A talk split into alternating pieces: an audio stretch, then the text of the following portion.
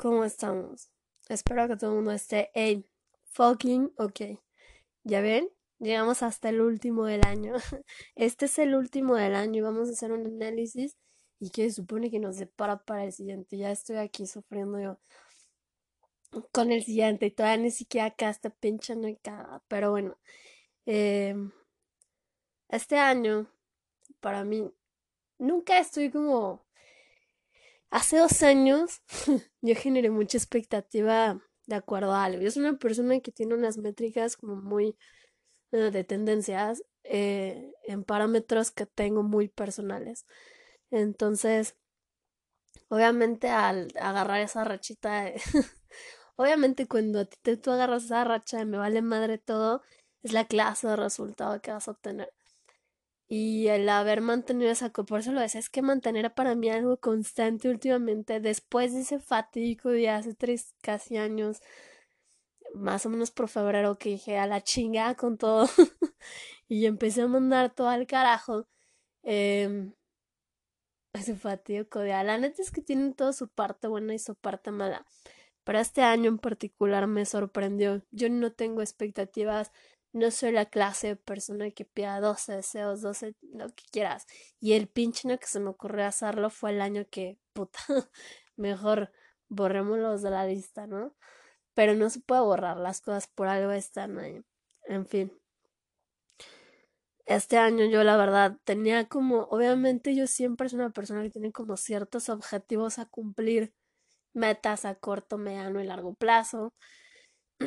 Últimamente, pero siempre fui esa clase de persona. Entonces, para mí el haber llegado hace tres años, dos, a mandar toda la chingada porque de verdad ya había llegado hasta mi límite, pero en ese límite todavía me atreví a arrastrar no sé cuántas pendejadas, pero este año me da un chingo de gusto darme cuenta de que he desarrollado límites bastante más duros. Soy bastante más tajante. El año pasado y antepasado, eh, fue como aprender a aislarme de ciertas situaciones, de cierta gente, de ciertas cosas que de otra forma yo no lo sabía hacer porque se me hacía grosero, porque se me hacía mal educado, porque se me hacía mal pedo, porque lo que quieras. Y finalmente este año me doy cuenta de que esos límites se fueron endureciendo un poco, un poco más, al punto de que yo digo hasta aquí es hasta aquí y se acabó. Eh, nunca fui tan tajante. Siempre he sido una persona como medio cerrada y medio apartada, pero ahora sí soy capaz de decir hasta aquí y a quien tenga que abrir a la chingada se va. Eh, o lo que tenga que abrir, ah, bye. Este, ese, ese buen hábito de ir construyendo límites más duros me ha costado años, pero el que sí me sorprendió fue este año, decir, yo siempre fui la clase de persona que probablemente hubiera dado un poco más, hubiera aguantado un poco más, hubiera aceptado un poco más. Y este año, pues no, güey. Mi pila ya se acabó. Y dije, no voy a seguir gastando mi energía con situaciones que no me llevan a nada, con gente que no me lleva a nada, con, ¿sabes? Y agarrarte los huevos y empezar a decir, no, no, pero no. Y no es no, y de ahí ya no me vas a mover. Pero obviamente también en ese no generar expectativas este año me ayudó para irlo ampliando a otros aspectos de mi vida. Yo no genero expectativas en cuanto a actividades, personas, tal, tal. Pero sí generaba todavía unas ciertas expectativas en cuanto a respuesta de reciprocidad, en cuanto a tratos, en cuanto a lo que tú quieras. Obviamente si yo llego y te digo hola y no me contestas, no pasa nada, no estoy esperando que me contestes. Pero si yo te tomaba como parte de mi círculo, lo que quieras, y no respondes, y pues bueno, probablemente en otro momento a mí me hubiera dicho, no pasa nada. En este momento digo, bye. No pasa nada, pero bye. Si no me aportas, no me quites. Este año ya me di cuenta de que sí puedo ser una persona bastante más dura, bastante más fría en ese aspecto de no saber poner límites saludables, digo. No porque realmente lo seas, ¿no? O no porque seas así generalizado, sino tener esa tranquilidad de que lo puedes hacer y lo puedes ir extendiendo sin importar la relatividad que tengas con la situación, la persona o las cosas. Em, yo siempre he sido muy desprendida en cuanto a ciertas situaciones y ahora me doy cuenta de que como que se me cambió el switch.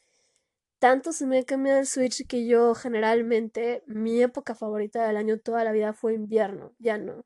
Esta vez yo dije otoño es el, la época perfecta para mí, los colores, los olores, las sensaciones, y eso tiene ya como dos años, yo creo de que digo otoño, otoño. O sea, ya es como que al, sí, al, al, contrario, se han ido modificando muchos de mis pensamientos, de mis actitudes. Y eso sí te dice algo, te dice que has aprendido. O sea, yo siempre tomo como. Pues mi vida podrá parecer una puta novela de ficción. Y muchas de las cosas no me las vas a creer. Y no me importa, o sea, realmente no es porque le vaya a contar mi vida a nadie. pero finalmente sí es como de ponerte a analizar, decir qué fue lo que aprendí de esta situación. Yo, evidentemente, este año nunca estuve esperando una pandemia, pero wey, shit happens, y ni modo, o sea, ese tipo de cosas es como la influenza.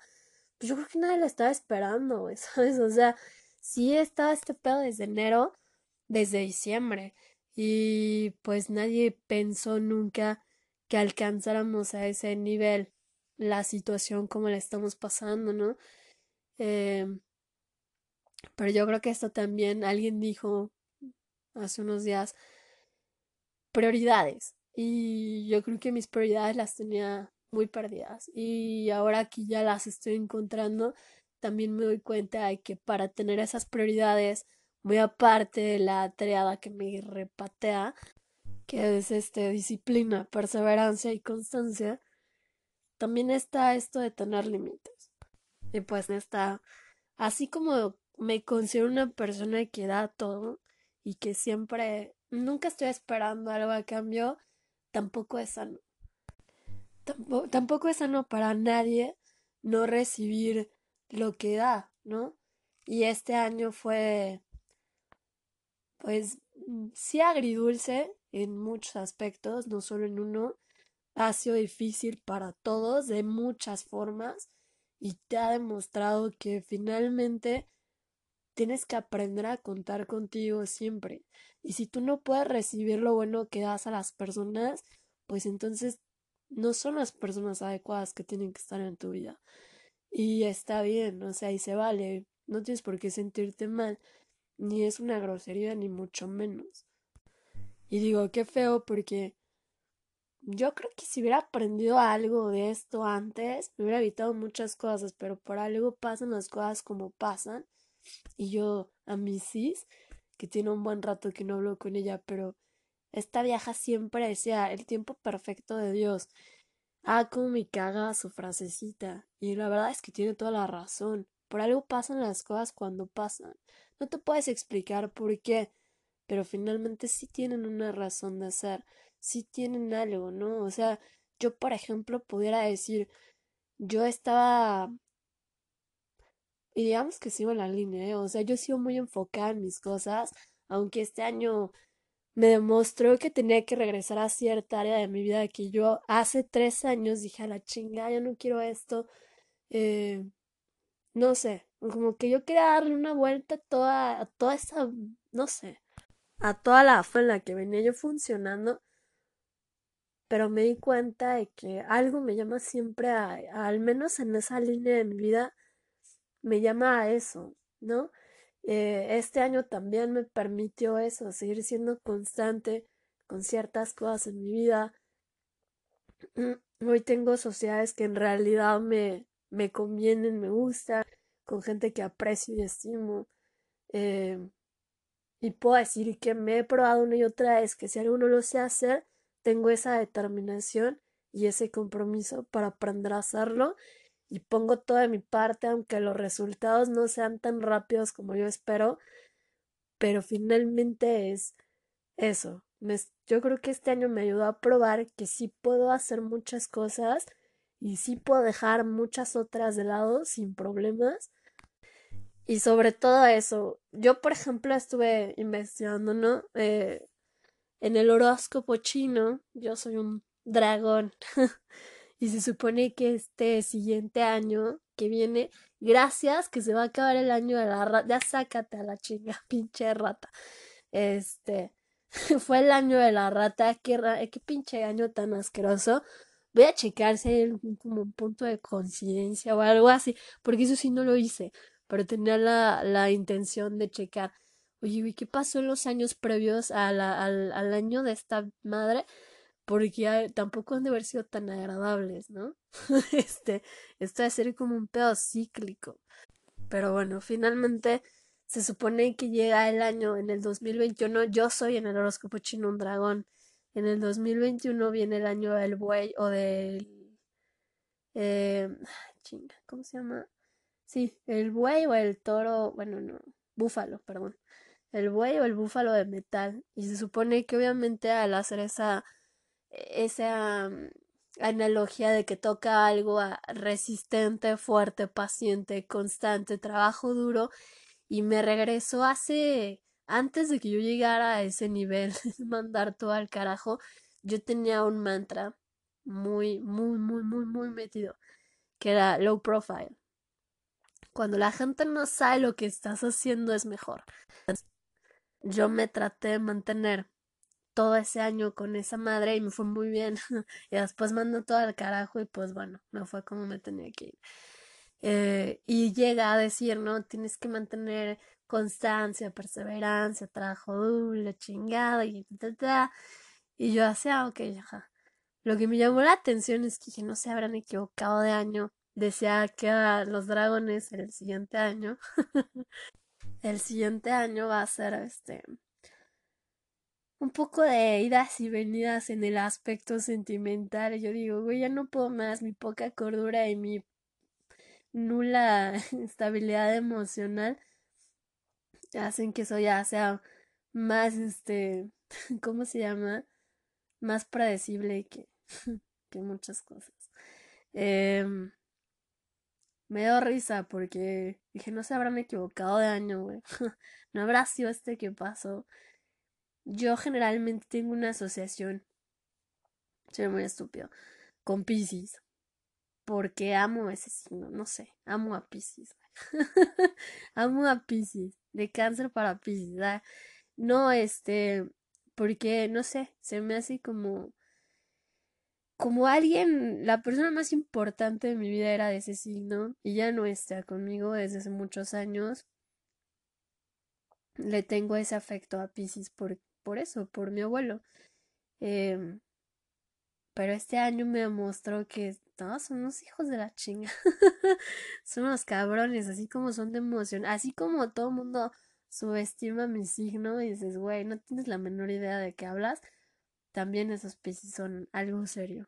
Y por eso me dio risa, ¿no? Que te, te va a ir, no sé qué. El año pasado les comenté cuál iba a ser el color del año. Y fue ese Royal Blue. ¿Sí fue? Ajá. Eh, y este año nos toca um, Ultimate Grade Plus Illuminating. No, es gris con amarillo, pero es un amarillo como limón. No sé cómo explicarlo. Bueno, se supone que se hace esa unión cromática para y hoy tengo una explicación de la ciencia de la, la ciencia, ¿eh, güey? Hoy esa madre. Pero bueno, hay un arte en colorimetría que te explica los factores conductuales de asociación, apreciación de la gente y lo utilizan en el diseño de negocios, productos, todo. ¿Y por qué? Porque se supone que los colores son capaces de actuar como un lenguaje no escrito, no hablado, pero sí este si logran transmitir emociones y sensaciones. Y se supone que este año la directora ejecutiva se decantaron su equipo por ese, esa dupla porque quieren hacer énfasis en, pues sabemos que ha sido un año súper difícil para todo el mundo, ya no es como algo a la ligera decir eso de a, todo el mundo le ha ido mal, eh, y queremos hacer esa, esa exaltación que se trabaje no como individuo, sino como equipo. Y ver las tendencias. Esto era lo que iba a pasar tarde o temprano con o sin pandemia. Y si es un color, obviamente el gris te representa seriedad, conformidad, eh, muchas cosas. Pero en conjunto es como una promesa, esperanza de que se puede trabajar en conjunto y hacer algo mejor, ¿no? Más duradero, más todo.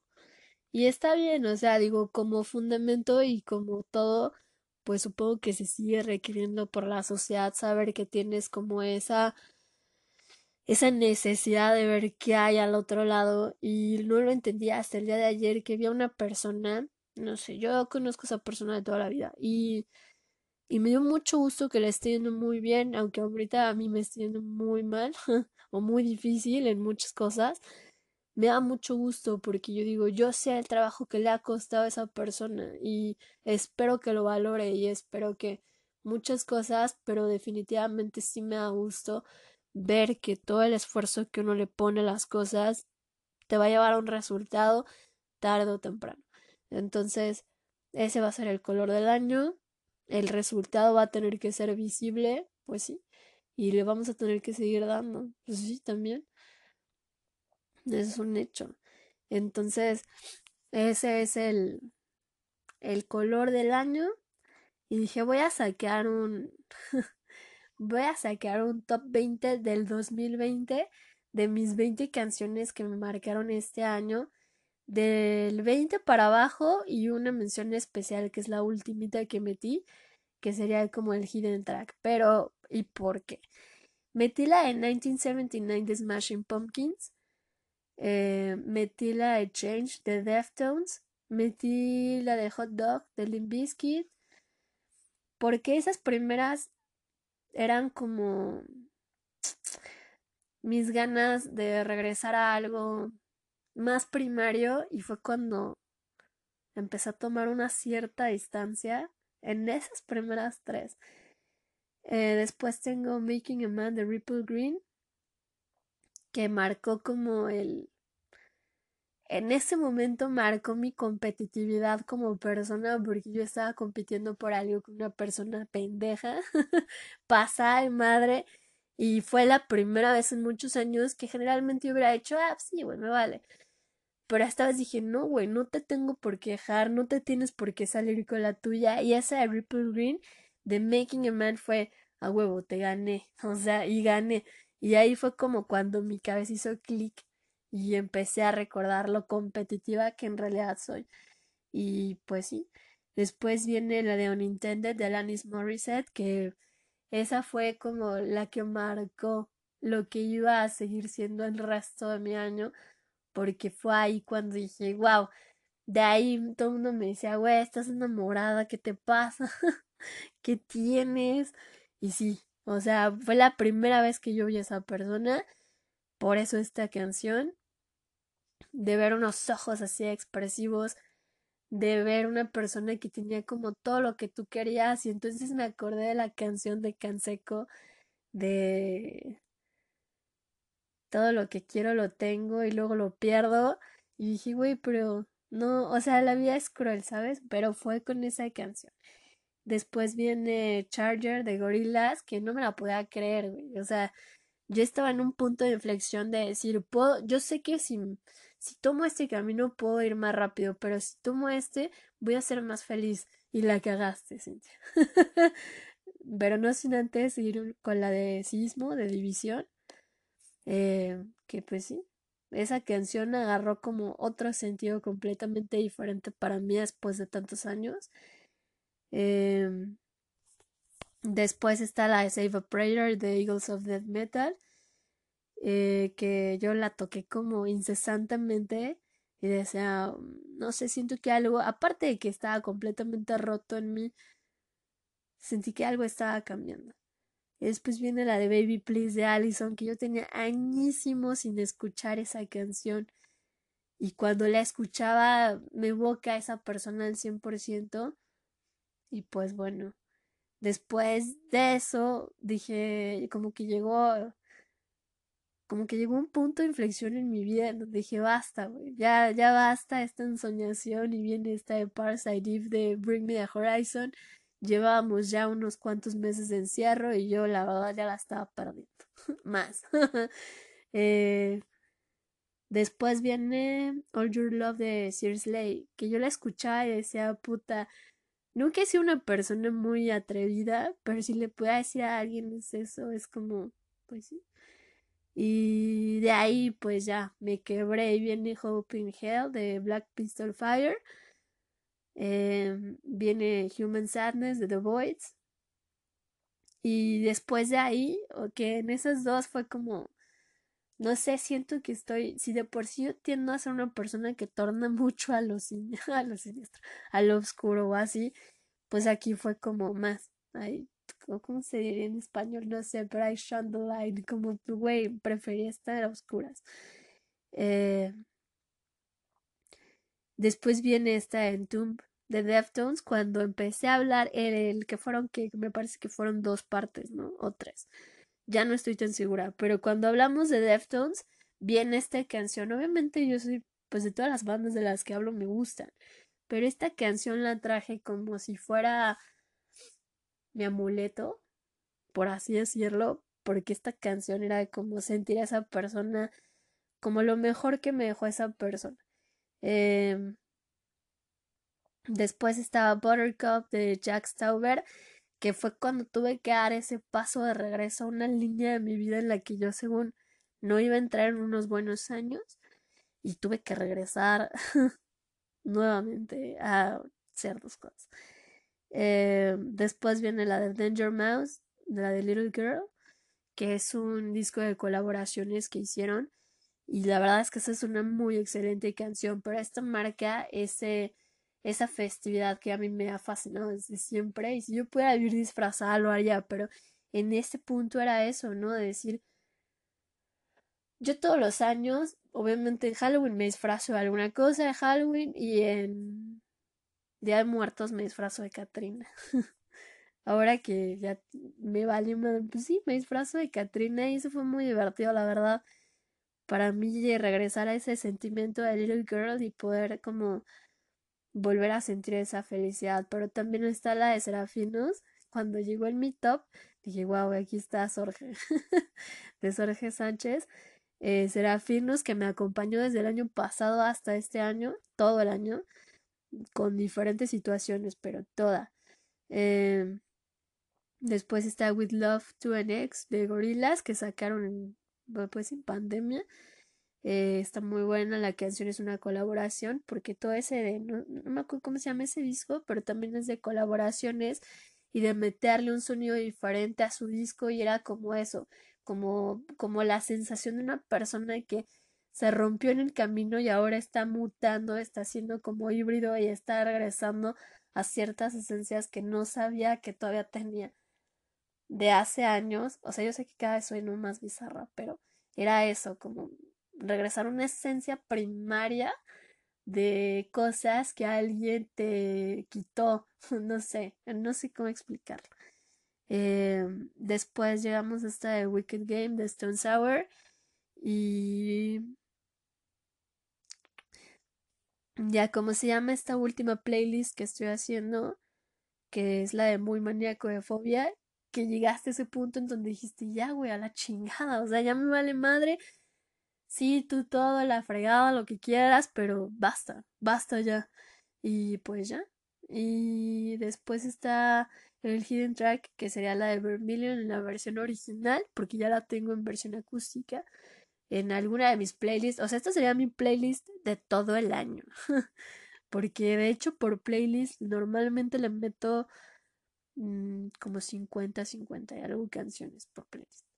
Pero esas son las 20 canciones, 21 canciones del 2020, 20 con su hidden track. Pero sí fue como todo un viaje de pensar que la vida era como una cosa y luego no, y luego eso, no sé, como que la gente que todavía me acababa como... ¿Cómo decirlo sin sonar? Pues no hay manera. Ah, hubo gente que yo todavía le di el beneficio de la duda a lo largo del tiempo y que dije, güey, pues no pasa, no pasa nada. Ya, pero este año sí fue como, sabes que ya, o sea, ya no aguanto más mamadas de nadie, de nada, o sea, como que llegué a este año y este año me llevó al límite de poder poner punto y aparte. lo que nunca pude hacer. Esa es mi tracklist del 2020. Vamos a ver cómo viene la del 2021. Y eso fue lo que me fue pasando a lo largo de ese año. Mental, emocional, físicamente. Yo creo que fue un año que nos puso a prueba de forma muy diferente. Y hay que ver qué viene para el siguiente, ¿no? Ya que falta una semana, no más. Pero definitivamente sí soy la clase de persona que le da como esa asociación a la música, a ciertas cosas. Y obviamente tengo como pues mis ciertos highlights y otros no tanto. Y me di cuenta que hay gente que sí, creo que este año fue lo que me enseñó a ser bien firme con mis cosas, a tener mis objetivos bien claros y este ya saber quién está y quién merece estar. Entonces, pues yo no puedo decir qué va a pasar el siguiente año, pero seguramente va a estar mil mejor.